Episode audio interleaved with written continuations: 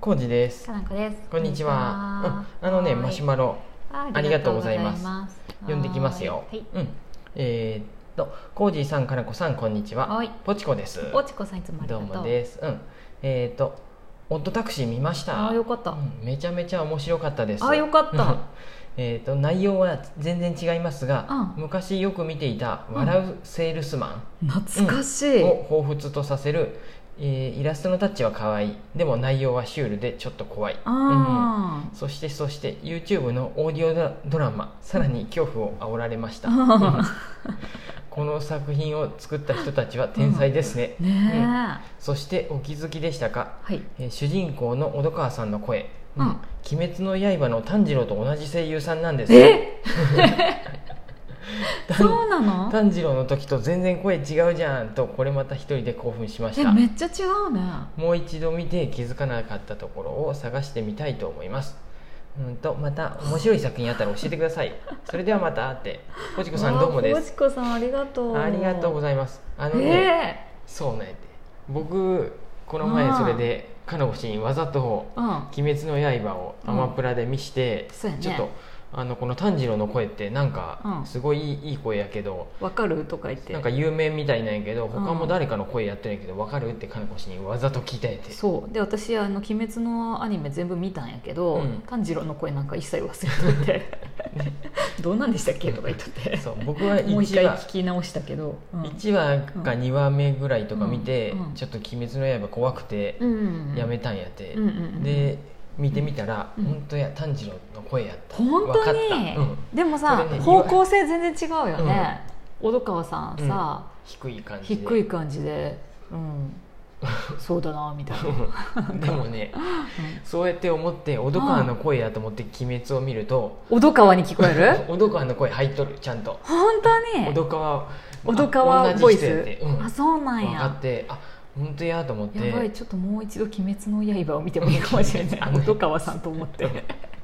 全部見る必要はないと思う大け好どきな小戸川さんと思って見ればいいうんね、それを見るよりはあオートタクシーそうもう一回見た方あがそうでしたいいようん、私はオートタクシーが好きです、うんうんあのちなみに僕2週目ちゃんと見ました、えーあ本 当見たい見時て間がなあいるんでね結局2回目見ちゃいましたそうやってすいませ私ん時間ないもんあの怒ら忙しいせでるさ発言やけど怒らんってだから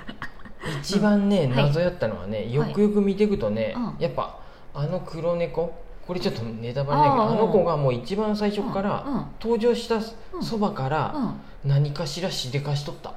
えやっぱりそう なのえー、一番謎やった本当、気にしてないっていうか普通に過ぎてったね、うんストーリーはしかもあの、すごい課金しちゃうプロミラグラミングしとった男の子うおっんたあやんいたね、うんあの子地獄に落ちてきたそうそうこう奈落のオート底地カにタクシーの話 ね、うん落ちてった、うん、ああのの男の子ねあの男の子、うんうんスマホのゲームで何やったっけうんと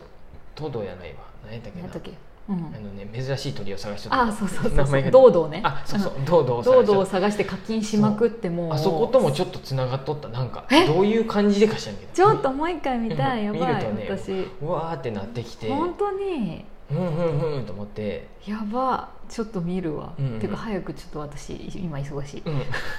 最そう近忙しい、うん他なんかおすすめあります、あおすすでアニメめうわもちこあその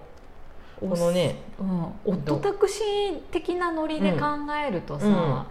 全然違うけど、うんやっぱり私空中ブランコですよあねえ空中ブランコってアマプラとかにあるんかなあちょっと探してない、ちょっとドラッキーな感じの ね精神科医うのん、イラブ先生イラブ先生の,、あの本本もあったね「空中ブランコ」っていう、本が先ですね本が先やね何やったっけ誰,、うん誰あの奥田秀夫さん奥田ってい秀う夫ねさん岐岐阜阜出県身出身のねその奥田秀夫さんの本があって「空中ブランコ」3部作ぐらいあったっけあうれ、んそうそのイラブ先生という精神科医の先生の元にやってくるうん患者さんが、うんまあ、いろんなねそう病気を抱えて、うん精神の病気を抱えてるんやけど、うんそれのあのアニメなんやけど、うんそれがめちゃくちゃ個人的にはすごい好きです、うん面白かった、ね画面の作りもめちゃくちゃおかしいし、うんうんめちゃくちゃおかしいかって言われたんだけ どまあ、イラブ先生がなかなか良かった不思議だよね、うんこの空中ブランコは「のいたみな」っていう枠でうんうんアニメだいぶ前やったフジテレビ系でやっとったんじゃないかな10年ぐらい前、まだやっとるんかどうかわからないけどうん僕も「空中ブランコ」をそのアニメで見てうんうん面白くてうんうんあのいくあうん奥田秀夫先生のうんい奥田秀夫さんのう本ん全部読んでった感じあそっからハそマっっからたやとの思かうもし先れがないもねともと本屋にいたんであー知っとったんですよ「そっイかン・ザ・プール」とか「空空中ブランコ」っていう3部作があるっていうのは知っとって「イン・ザ・プール」の表紙がちょっとニルバーナのあのジャケットあみたいそなうそう感じそうでそうそう超かっこいいねあのなんかすごい印象的なんでうんあの完全にすごいたくさん売れとったよ、んやてうんで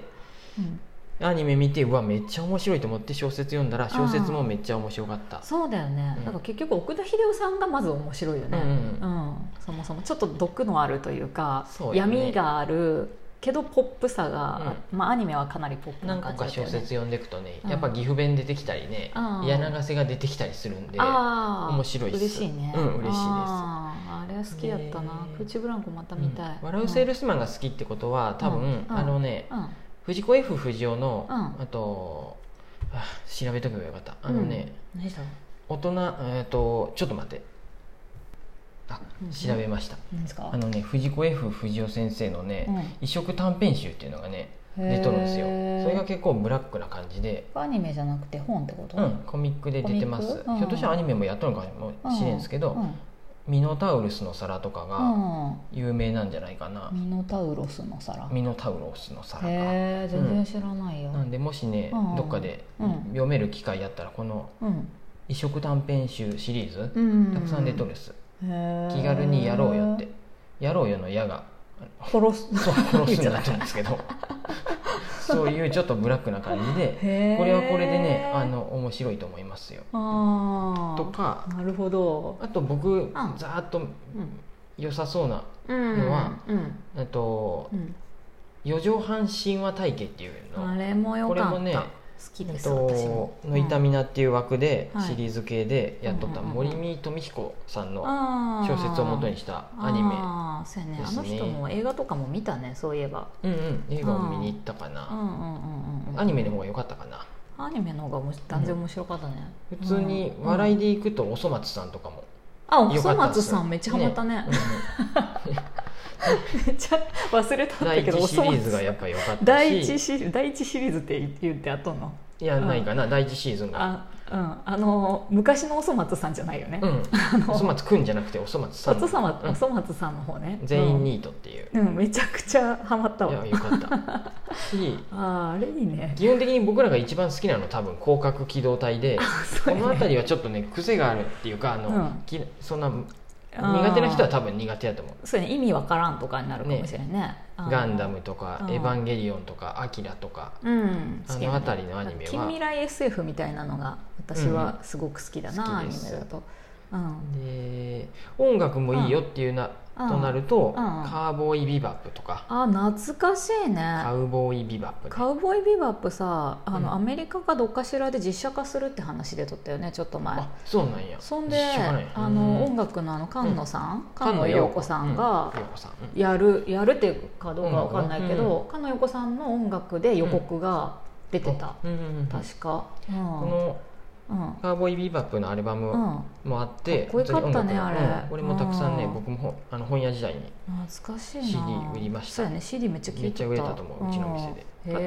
えよく思い出せるねいろいろガンダムだけでも、うんガンダムでもサンダーボルトガンダムっていうのは、うん音楽が菊池成吉なあんーでかっこいいねあれかっこいいっす、うんううんんうーんでそんな感じやねこの私窓まぎあね私あ窓まのぎかブラックとは違うけどあのち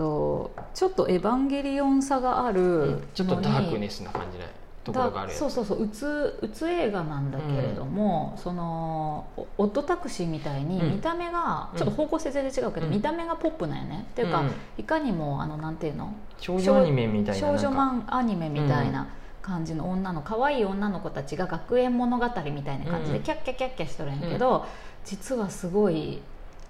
なんていうんやろダークネスな、うん、なんか無限ループで落ちて落ちて落ちて落ちていくってそうでいすう話かな無限ループの話なんです、そうそれを僕世界を塗り替えるっていう話なんやけど、窓間際ねかなこ氏がもうとにかく行けって言うんで1回だけ映あね映画館行った見に行った、うん、あでああれテレビシリーズ見た見ちょてろないっかと見ていったんやと思うあそっでかそっかそのね旧劇場版っていうか元の劇場版みたいな、ああいうね、エヴァとかもそうなんやけど、うんなかなかねやっぱりね、うんうん抵抗感あるんやて僕エヴァンゲリオンも抵抗感あったんや てやっぱなんでなの怖い